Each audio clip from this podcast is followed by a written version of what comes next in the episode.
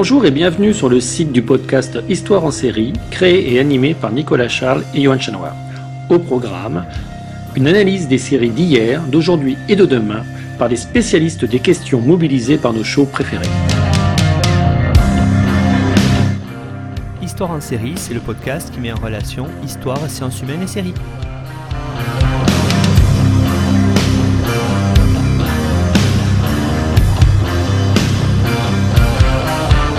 Bonjour à tous, bienvenue dans Histoire en série où je reçois aujourd'hui Stéphane Rollet. Bonjour Stéphane.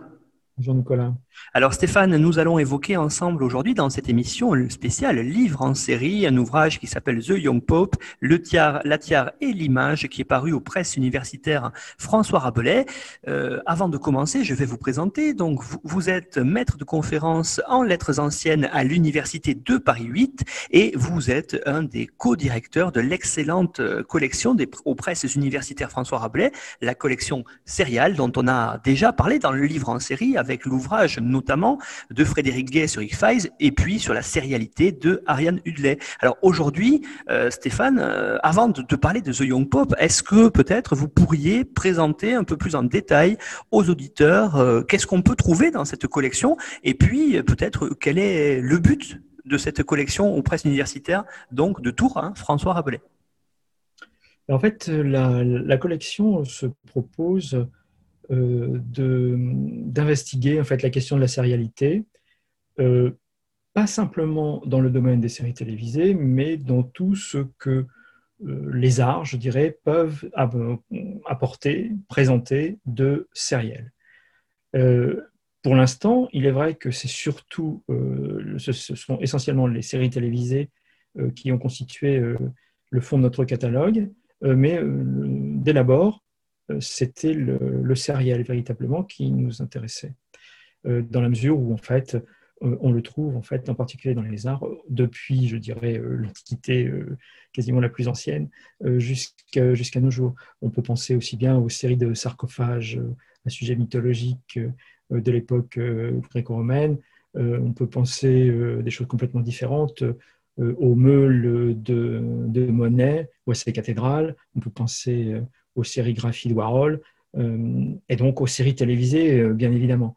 Euh, toutes ces, œuvres, toutes ces séries, justement, ont en commun cette caractéristique, le sériel, sur, lesquels, sur laquelle pardon, il convient sans aucun doute de s'interroger, vu la place qu'elle a prise dans, je dirais, la, vie des idées, la vie des œuvres, la création aujourd'hui. Voilà. Alors, je vous interroge aujourd'hui sur un ouvrage, The Young Pop, hein, je rappelle le titre, La tiare et l'image, qui n'est pas un ouvrage de vous. Alors, la situation, hein, vous êtes très, vraiment très sympathique de venir à notre micro en parler, parce que la situation est particulière. En effet, euh, l'ouvrage est de Cyril Gerbron, mais malheureusement, l'auteur ne peut être euh, parmi nous aujourd'hui, puisque, en effet, il est décédé. Donc, c'est vous euh, qui nous relevez peut-être ce défi, je ne sais pas comment le dire, en tout cas, qui avez la gentillesse de venir présenter cet ouvrage pour nous.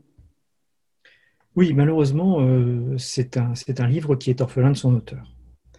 Et juste préféré euh, ne pas avoir à, venir auprès de vous, quelque sympathique que soit l'invitation, euh, mais que nous, que nous écoutions plutôt euh, Cyril Gerbron, euh, parce que c'était euh, vraiment quelqu'un de tout à fait remarquable, qui promettait énormément, y avait déjà beaucoup donné, d'écrits de, de, tout à fait passionnants sur l'histoire de l'art de la Renaissance.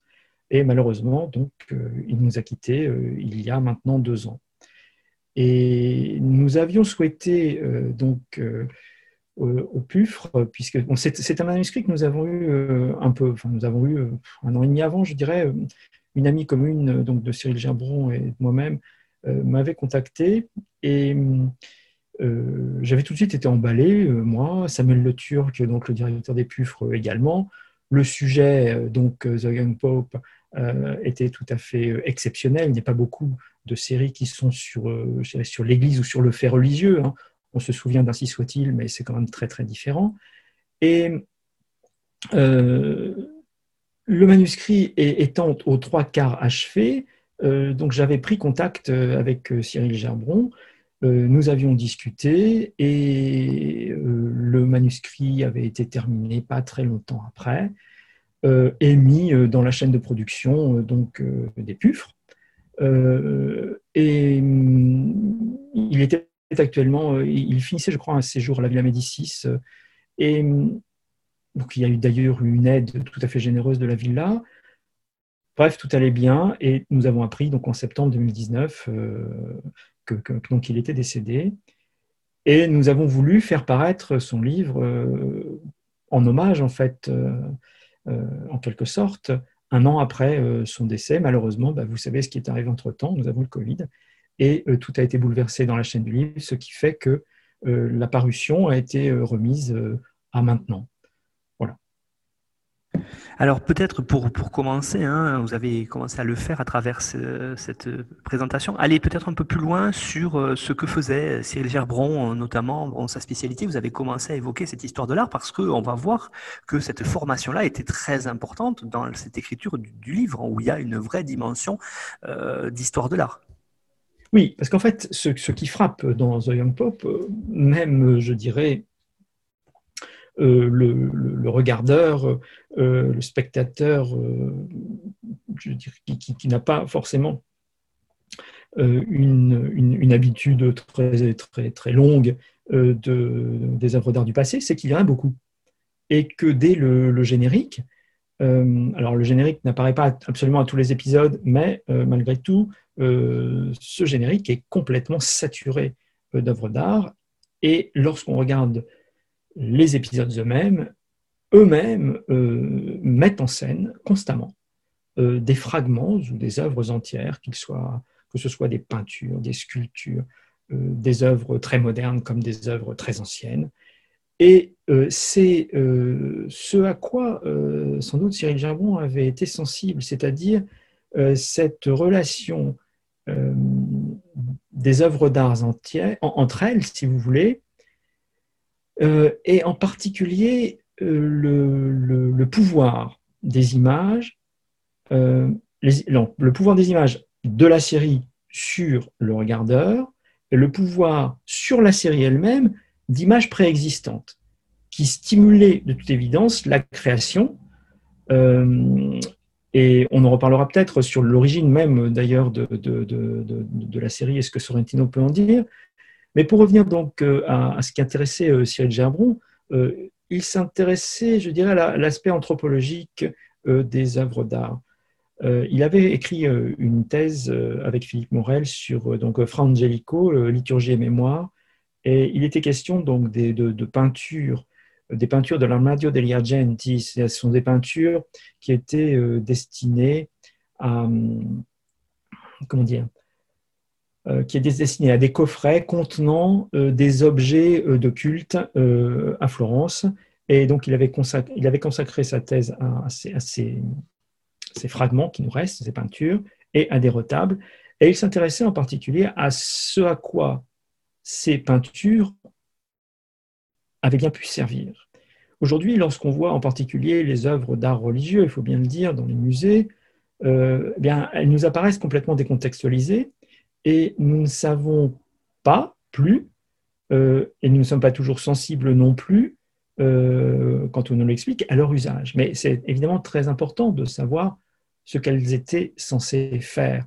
Et en particulier, euh, la question de savoir si ces images et comment ces images étaient-elles censées aider à produire de nouvelles images à stimuler la réflexion, à stimuler la méditation, la prière, puisque nous sommes là dans, des œuvres d'art euh, euh, qui appartiennent à l'art religieux directement.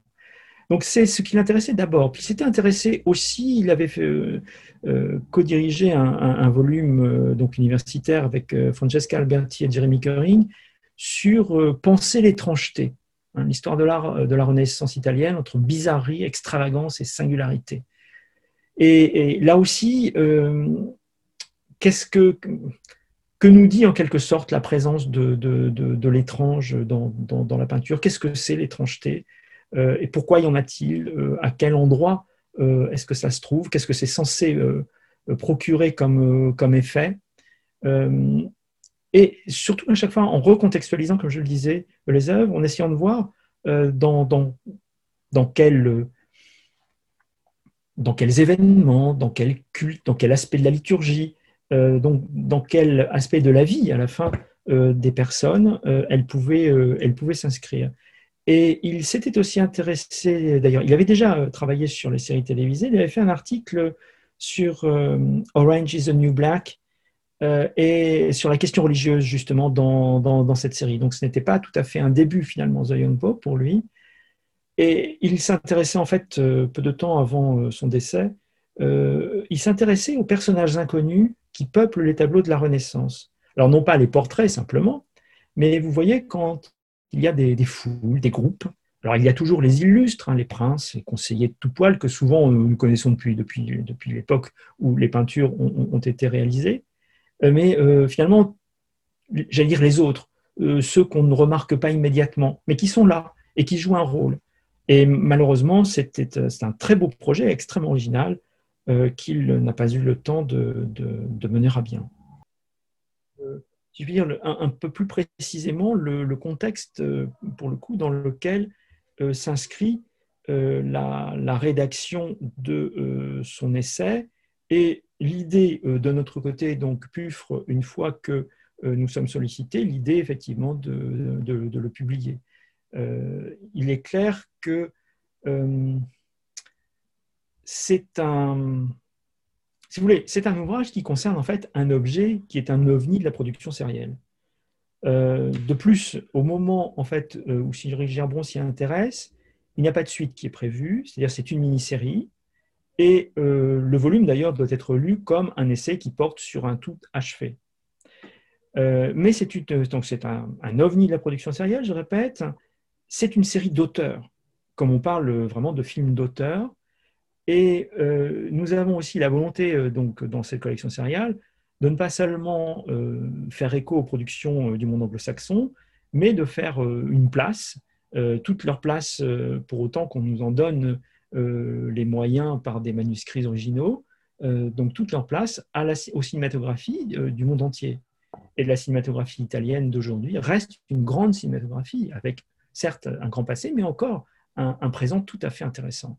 Euh, on avait fait il n'y a pas très longtemps un volume sur, euh, sur Goldorak, qui était euh, aussi un, volume d'ouverture, à la fois sur le cinéma d'animation et sur celui qui est le plus en vue depuis, je dirais, la fin du dernier millénaire, c'est-à-dire le, cinéma d'animation du Japon. là, de la même façon, nous avons une, une, série qui est donc réalisée par Paolo Sorrentino, qui est véritablement euh, le chef de file du cinéma italien euh, d'aujourd'hui. Donc vraiment, euh, pour le coup, c'était un, essai qui avait tout à fait sa place dans notre collection. Alors peut-être Stéphane, pour commencer, pour continuer à évoquer ça avec vous, est-ce que en quelques mots très rapides, vous pourriez euh, faire une mini présentation de la série pour que les auditeurs comprennent bien là où, euh, Cyril Gerbron a voulu en venir après quand on va évoquer véritablement ce que contient l'ouvrage? Alors ça, euh, je peux sans doute essayer de planter un petit peu le décor, si je puis dire. Après, c'est une série qui est vraiment une série complexe et je n'aurais vraiment pas la prétention euh, euh, de, de, de, donner autre chose que peut-être quelques pistes, euh, ou en tout cas de rebondir sur certaines pistes données par Cyril Jarbon lui-même.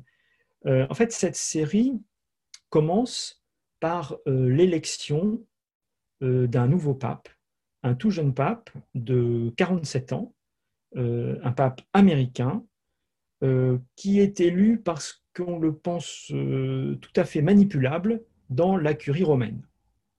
Voilà, ça commence ainsi. Et en fait, le, la première saison suit ce nouveau pape, donc the young pope, hein, le, jeune pape, le, suit ce jeune pape pendant la première année de son règne.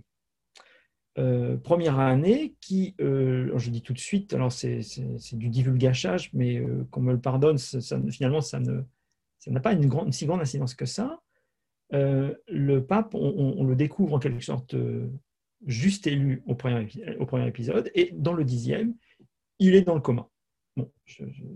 Comme vous savez, il y a une suite euh, donc depuis, mais pour celui qui, voit cette série telle qu'elle est d'abord présentée, il n'y en a pas. Et donc, voilà ce que nous avons. Donc, on voit le tout jeune pape donc, cheminer au début de, la série, plus exactement dans le générique qui va apparaître dans la plupart des, des épisodes. On le voit cheminer dans une galerie imaginaire, une galerie de musée, euh, on, voit sur, on le voit devant un seul mur euh, sur lequel il y a des tableaux du même format. Et euh, tout ce parcours s'achève avec une, une, œuvre tout à fait imposante et importante, qui est une œuvre de Maurizio Cattelan, qui est La Nona Ora, la neuvième heure, littéralement. Et hum, si vous voulez, le, ce, générique, en quelque sorte, donne le ton euh, par l'importance justement euh, qui est accordée aux œuvres qui sont en arrière et qu'on discerne toutes, qu'on voit bien toutes, et qui s'animent partiellement, un petit peu comme dans le générique de Desperate Housewives, euh, si ça peut dire quelque chose aux, aux, auditeurs, où on avait justement des œuvres d'art qui étaient utilisées et qui étaient animées assez largement. Là, l'animation est très partielle, mais elle est tout à fait, euh, elle est tout à fait importante. Et on s'aperçoit que ce générique donnait véritablement le là. Parce que lorsque vous regardez ensuite les épisodes de The Young Pope, vous vous rendez compte, alors peut-être pas la première vision, mais euh, si en fait, vous avez euh, quelques, quelques, goûts pour l'histoire de l'art ancien en particulier, vous ne pouvez pas manquer de temps en temps euh, de voir en, arrière-plan euh, ou même en premier plan des images euh, que vous connaissez. Et si vous revoyez la série, c'est bien pire, c'est-à-dire que vous vous, rendez compte que littéralement, il, y a une, une saturation, j'exagère à peine, de la série en images empruntées à l'histoire de l'art euh, je dirais quasiment de tous les temps, et, essentiellement occidental, l'histoire de l'art occidental, mais de tous les temps. Et c'est cela euh, à quoi euh, Cyril Gerbron avait été sensible, et il s'est justement demandé, en quelque sorte, comment cela fonctionnait. C'est-à-dire, quelle était l'utilisation que la série faisait de ces images, mais aussi quelle était, d'une certaine manière, l'inspiration pour la série de ces images. Et il y avait une espèce de, double dimension, si vous voulez, euh, de, de, l'étude euh, sur, ce, sur, sur, ce sujet. Voilà.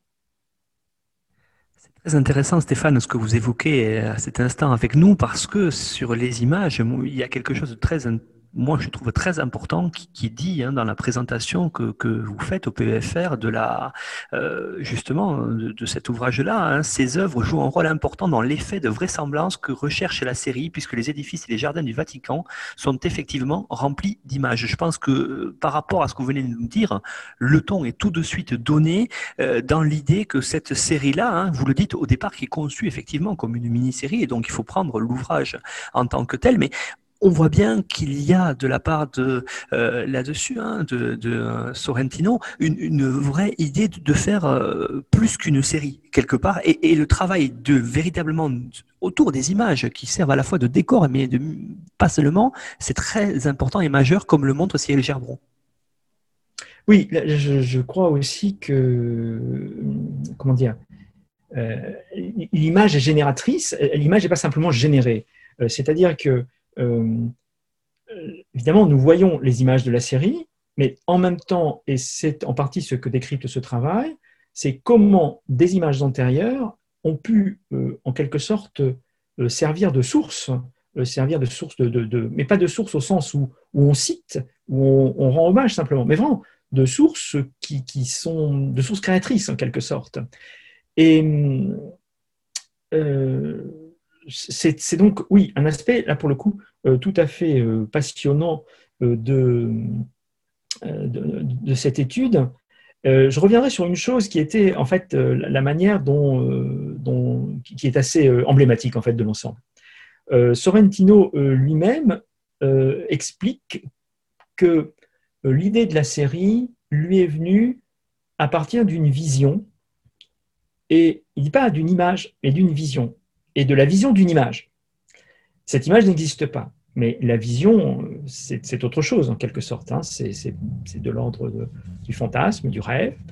Et cette image, c'était celle de Jean-Paul II, euh, tout en blanc, skiant entre des croix noires. Alors l'image n'existe absolument pas, encore une fois, mais elle a été suscitée par plusieurs images, qui elles existent bien, euh, de ce pape euh, très sportif, en tout cas quand il, quand il commence son pontificat, dans les années 80. Et on voit bien comment, en fait, des images préexistantes, à savoir ces photos, euh, suscitent en Sorrentino cette image d'un Jean-Paul II tout en blanc qui a quelque part aussi existé, mais pas dans ce contexte-là, qui skie effectivement Jean-Paul II skiait, pas de croix, certes, dans un slalom, mais en revanche, les barrières habituelles, euh, certes, euh, peuvent, peuvent avoir existé sur certaines photos euh, de, de Jean-Paul II. Et on voit bien que, si vous voulez, c'est pas simplement pas simplement une citation d'image, mais c'est bien une espèce de travail mental qui s'effectue chez lui, travail de réarrangement et de resémantisation en même temps de l'image. Alors, en même temps, le volume de Cyril Gerbron ne se veut pas exhaustif.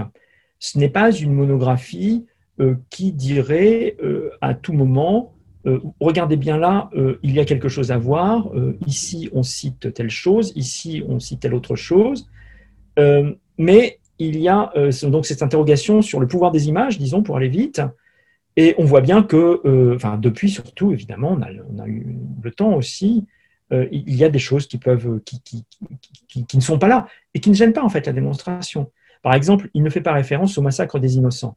Or, au tout début, tout début du premier épisode, on voit littéralement une montagne de bébés morts avec un seul bébé qui euh, rampe dessus. Ce bébé, c'est le futur pape qui est en train de rêver en fait. Hein.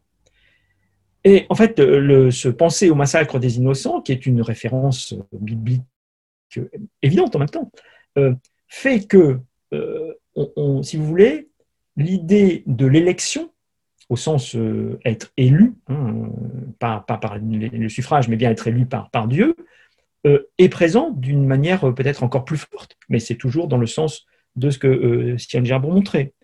De la même façon, la musique du générique, il n'y a pas accordé d'intérêt particulier, et il aurait pu, parce qu'en fait, c'est une chanson de Bob Dylan qui, a qui est ici reprise par Devlin.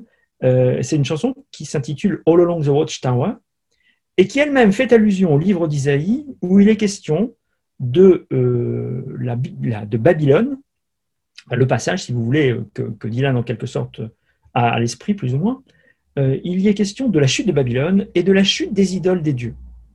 Et le générique finit par la chute de la météorite sur la statue de Jean-Paul II, qui constitue euh, l'œuvre intitulée par euh, Catelan, euh, La Nona Ora. Donc, ce que je veux dire, voyez-vous, c'est que finalement, l'essai de, Cyril Gerbron est en même temps extrêmement stimulant pour la réflexion, permet, quand on a ce qu'il écrit, permet d'autres associations auxquelles parfois il n'a pas eu le temps ou tout simplement il n'a pas pensé, il faut euh, avoir à l'esprit aussi que euh, ce que nous faisons à chaque fois donc, au PUFRE, c'est que lors de la, mise en production véritablement du volume, euh, nous révisons en même temps avec l'auteur tout ce qui est écrit. Et plein de choses se passent à ce moment-là. Ça, c'est un, phénomène bien connu.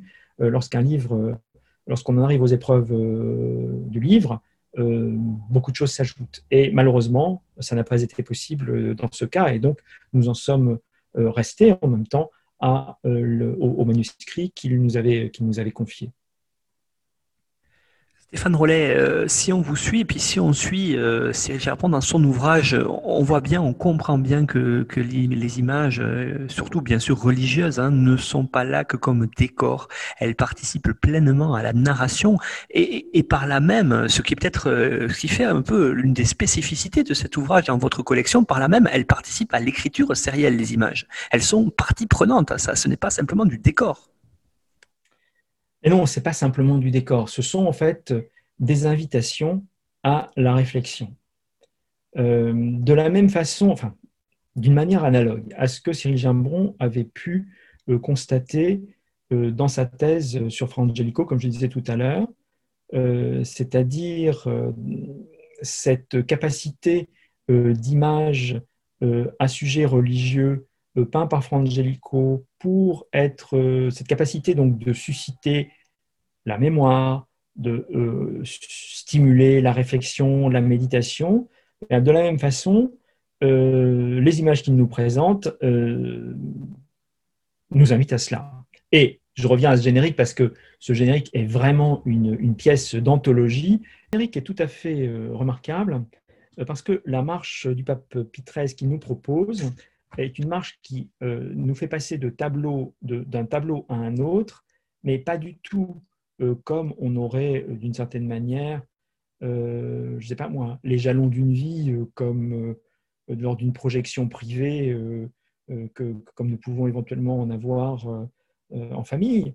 Mais ce sont des images qui, en fait, insistent sur des points particuliers,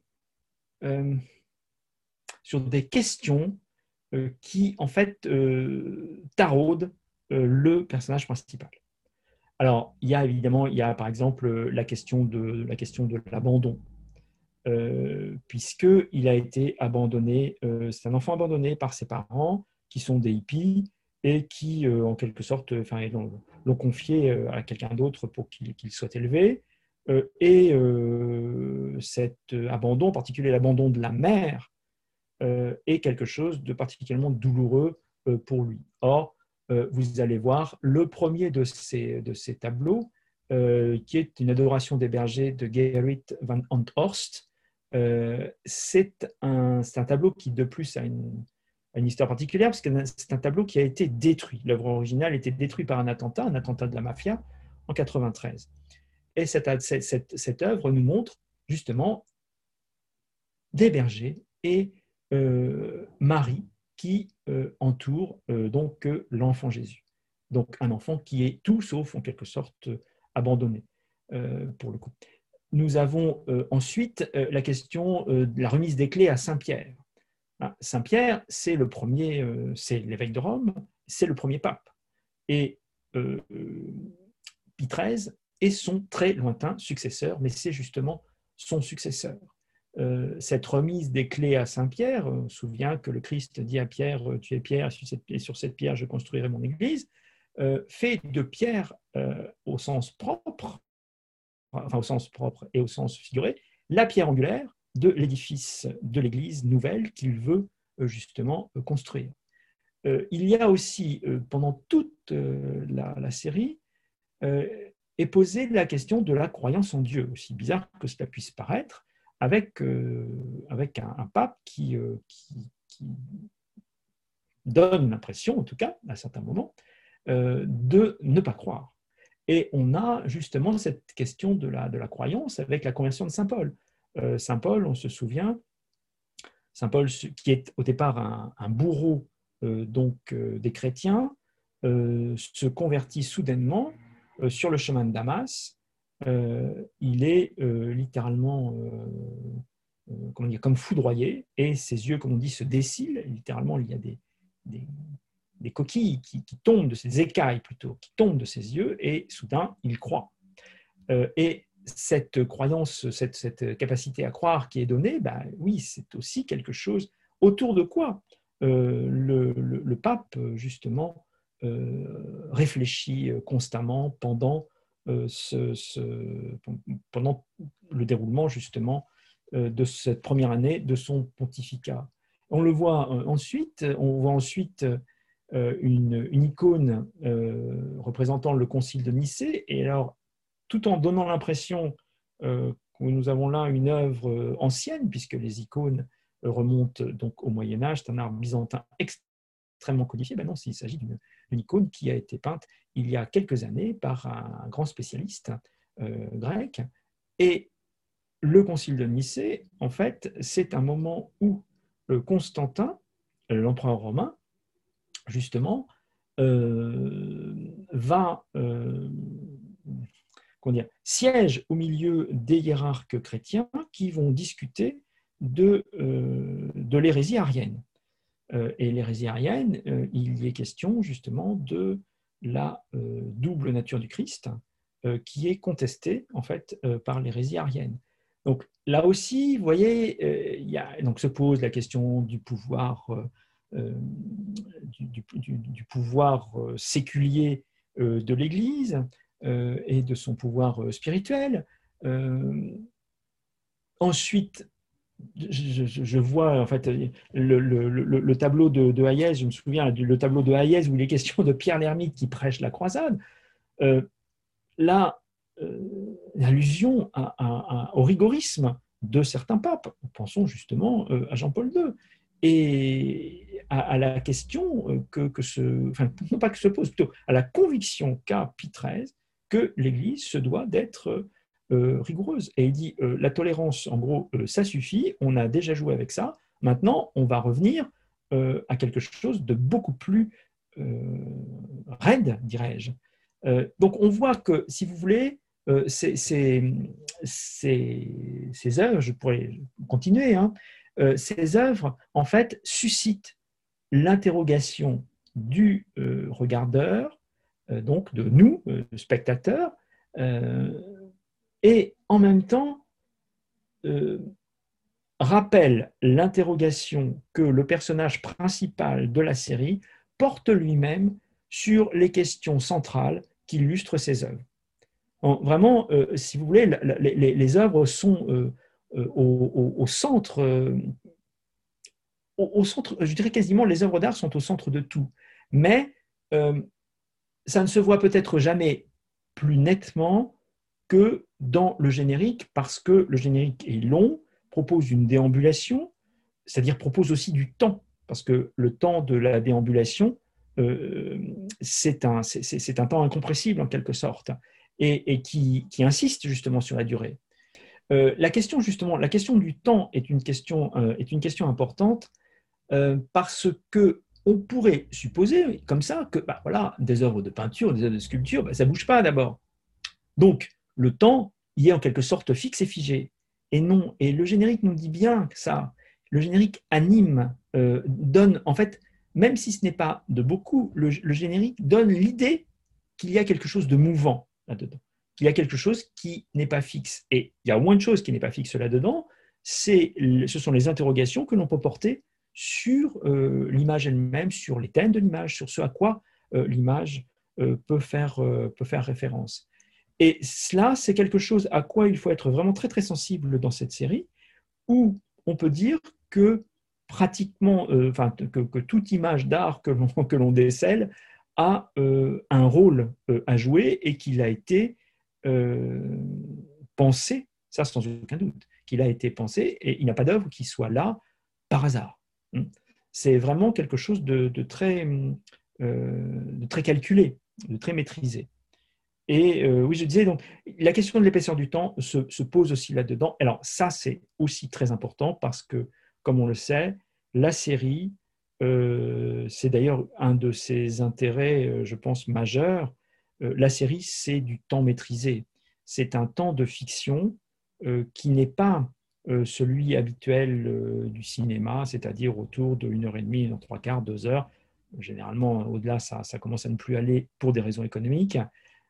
Mais c'est la possibilité d'emmener le spectateur, le regardeur, vers des durées beaucoup plus importantes qui donne une épaisseur euh, au destin des personnages euh, que nous voyons euh, sur l'écran. Et je crois que ça aussi, c'est quelque chose à quoi il, convient de vraiment prêter, prêter attention. Cette maîtrise du temps, ce jeu avec le temps, qui est tout à fait subtil d'ailleurs dans cette série-là.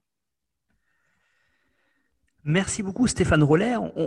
avec votre présentation hein, de cet ouvrage de Cyril Gerbron, The Young Pope, la tiare et l'image, qui est paru euh, cette année 2021 aux presses universitaires François Rabelais dans la collection que vous co-dirigez, Serial. On comprend aussi à travers vos explications beaucoup mieux le sous-titre hein, que je rappelle, la tiare et l'image, avec euh, vraiment cette idée-là euh, centrale hein, dans l'analyse de Cyril Gerbron de la place de l'image. Qu'est-ce qu'on en fait? Qu'est-ce qu'on en fait dans l'écriture sérielle et, et cet ouvrage rentre parfaitement dans euh, ce que vous essayez de faire très très bien d'ailleurs dans cette collection sériale. Alors on rappelle que vous pouvez bien sûr trouver hein, ce livre chez tous les bons libraires, hein, le commandant s'il n'est pas disponible, et puis vous pouvez aller sur le site internet directement des presses universitaires François Rabelais pour le commander. Voilà, merci beaucoup en tout cas Stéphane Rollet pour euh, vous être prêté à ce jeu. Je ne sais que ce n'était pas du tout facile pour vous qui n'êtes pas l'auteur de l'ouvrage, mais je, je, pense que vous avez parfaitement su euh, transcrire ce que Cyril Gerbron a voulu euh, percevoir, euh, en tout cas nous faire percevoir à travers cet ouvrage. Et puis donc c'est vraiment un ouvrage très très bien que je recommande en lecture d'été euh, parce que ça permettra aussi d'avoir une nouvelle relation à l'image et à l'utilisation des images dans les séries. Et ça, c'est vrai que vous l'avez dit, c'est assez rare pour le souligner. À bientôt peut-être Stéphane pour ce coup-ci une présentation d'une série dans Histoire en série. Merci pour votre invitation.